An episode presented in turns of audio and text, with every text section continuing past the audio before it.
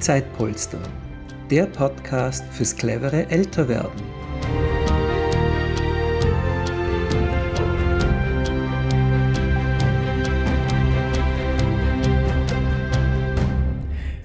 Herzlich willkommen in dieser Podcast-Ausgabe beim Zeitpolster Podcast. Ich darf heute Alexander Hornecker begrüßen. Alexander Hornecker ist Pflege- und Verwaltungsdirektor des nicht öffentlichen Krankenhauses und Seniorenheimes in Abtenau. Äh, das liegt im Bundesland Salzburg für alle, die sich mit den regionalen Gegebenheiten äh, hier nicht ganz vertraut sind.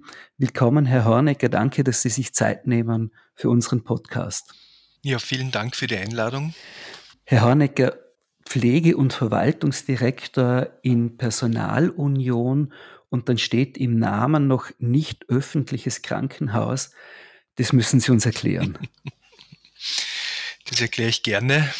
Ja, Abdenau hat ähm, diesbezüglich eine lange Geschichte und ist in Österreich so eine Art ähm, Unikum es hat lange ein Gemeindekrankenhaus gegeben.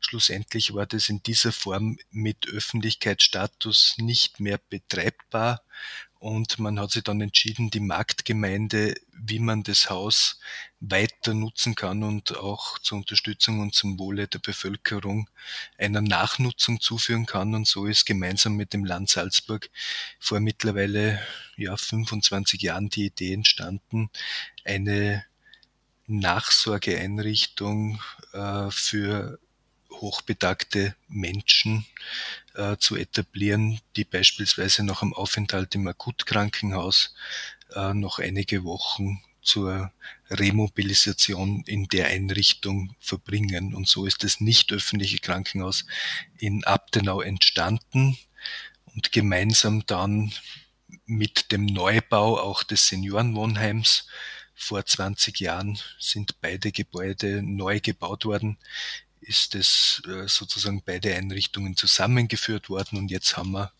diese spannende Kombination aus Krankenhaus und Seniorenwohnheim. Und das Krankenhaus ist in dem Fall eine Nachsorgestation. Genau, wir betreiben da ähm, mhm. Basismedizin mit unserem ärztlichen Leiter.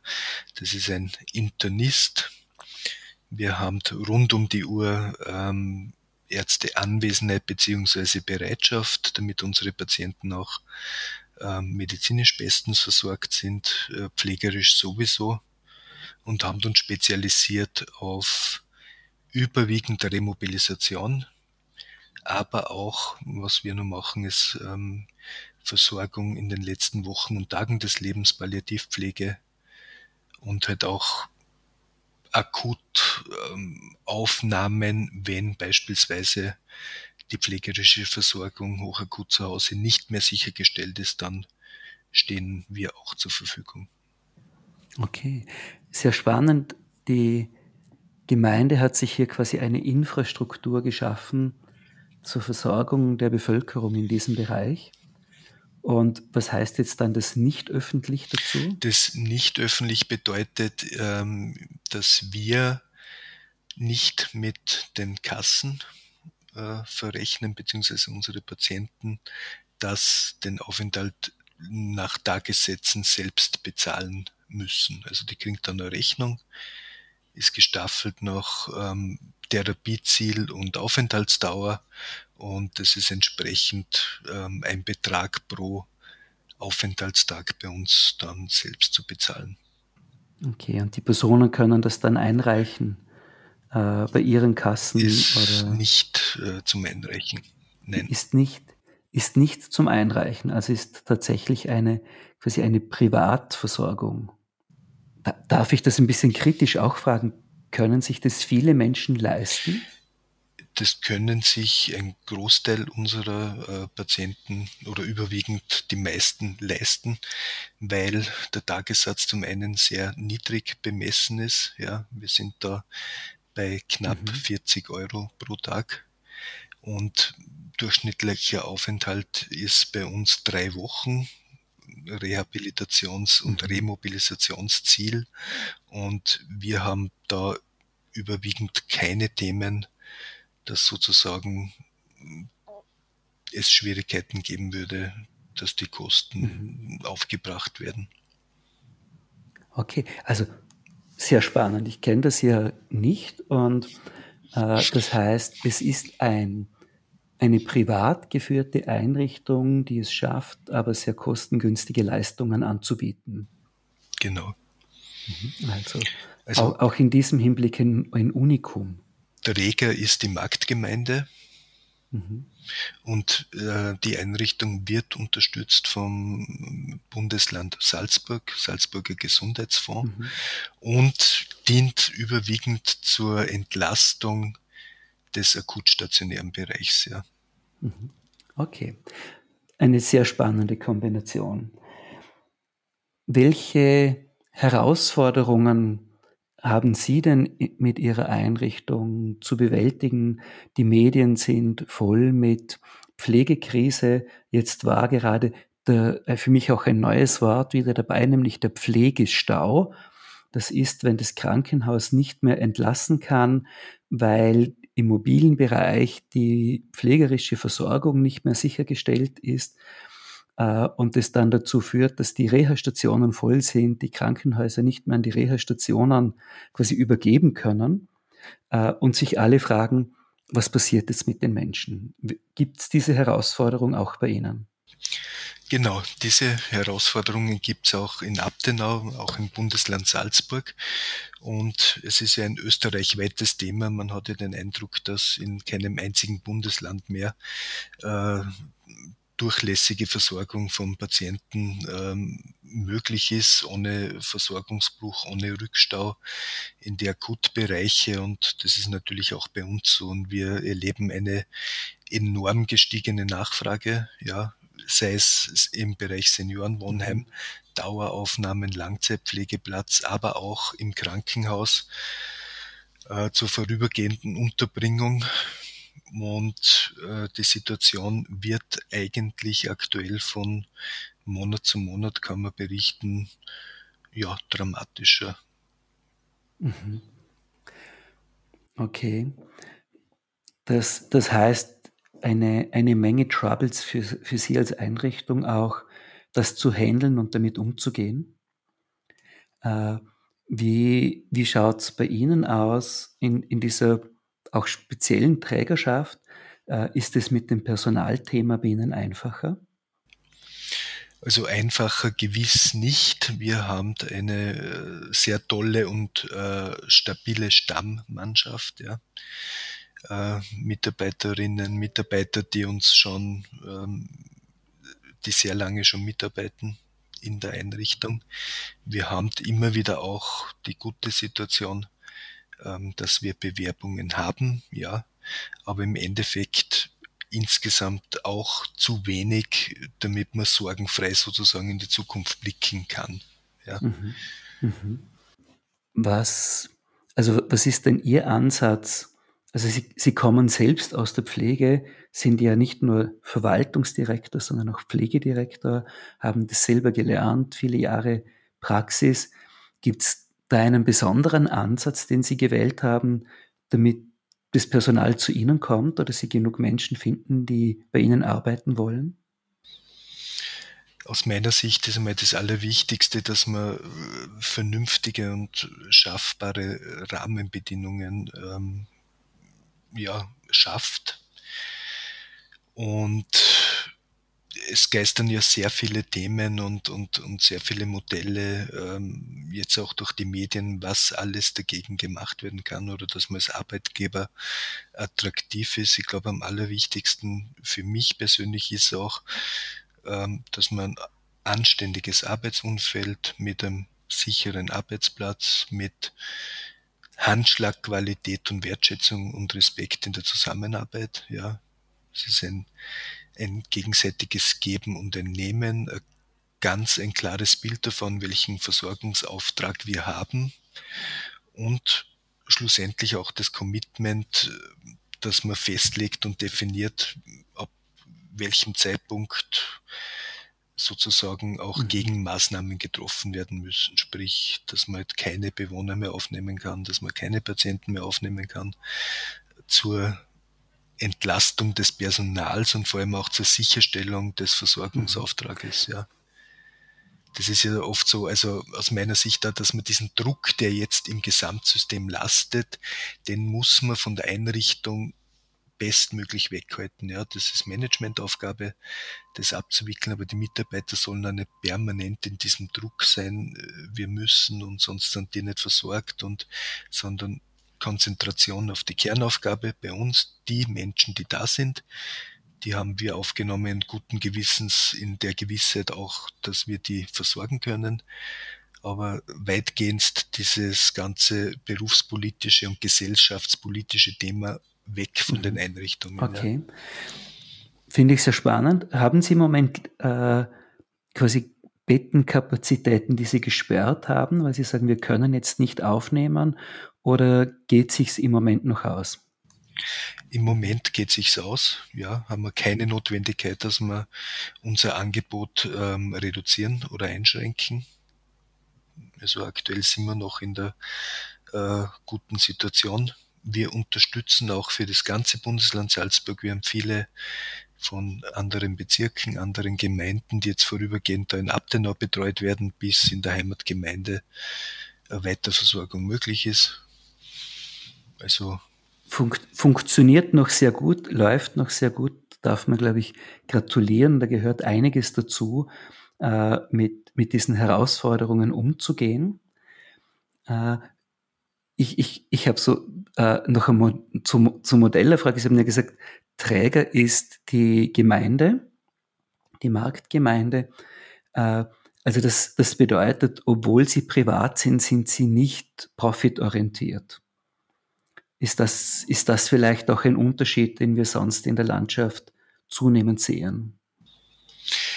Ich denke mal, wir haben ähm, da in Abtenau und auch im Lammertal äh, für die Bevölkerung und auch für unsere Einrichtung äh, glückliche Situation, ähm, dass die Gemeinde Abtenau, die Marktgemeinde, das klare Bekenntnis hat, ähm, was sie anbieten möchte, was der Bevölkerung zur Verfügung äh, stehen soll. Und wir haben da das klare Bekenntnis sozusagen und das Commitment, ähm, dass das auch in Zukunft so sein soll und dass das natürlich auch dementsprechend äh, mit finanziellen Aufwendungen verbunden ist, ja, und dass das nur in einem gewissen Rahmen möglich ist. Und das nimmt ein Stück weit von dem allgemein vorherrschenden Kostendruck natürlich aus dem System und aus unserer täglichen Arbeit. Nimmt es einiges heraus.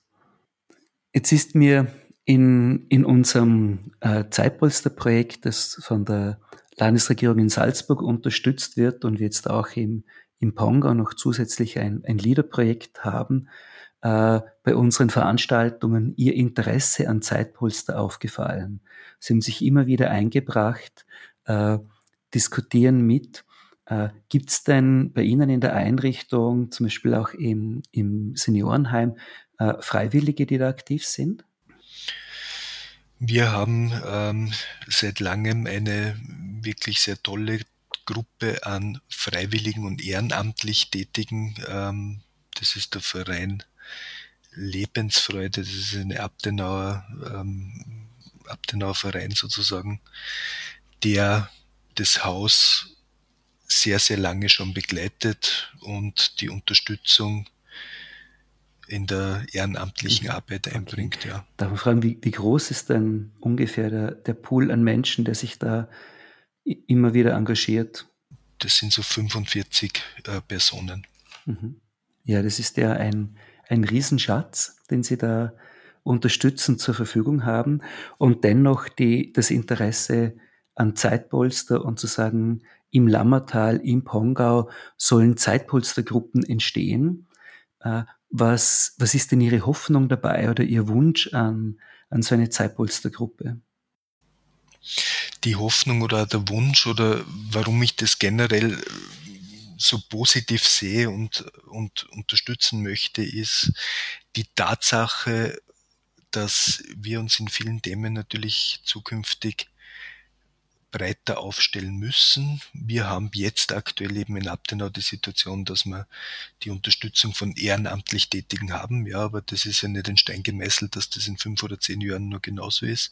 Und dass wir uns natürlich auch jetzt schon Überlegungen anstellen müssen für die Zukunft.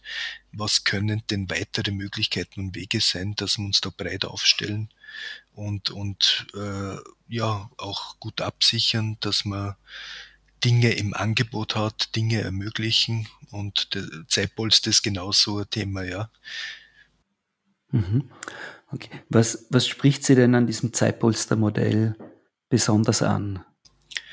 Was mich besonders anspricht, ist einfach, ähm, dass es so ein Kernthema der aktuellen Zeit betrifft, ja.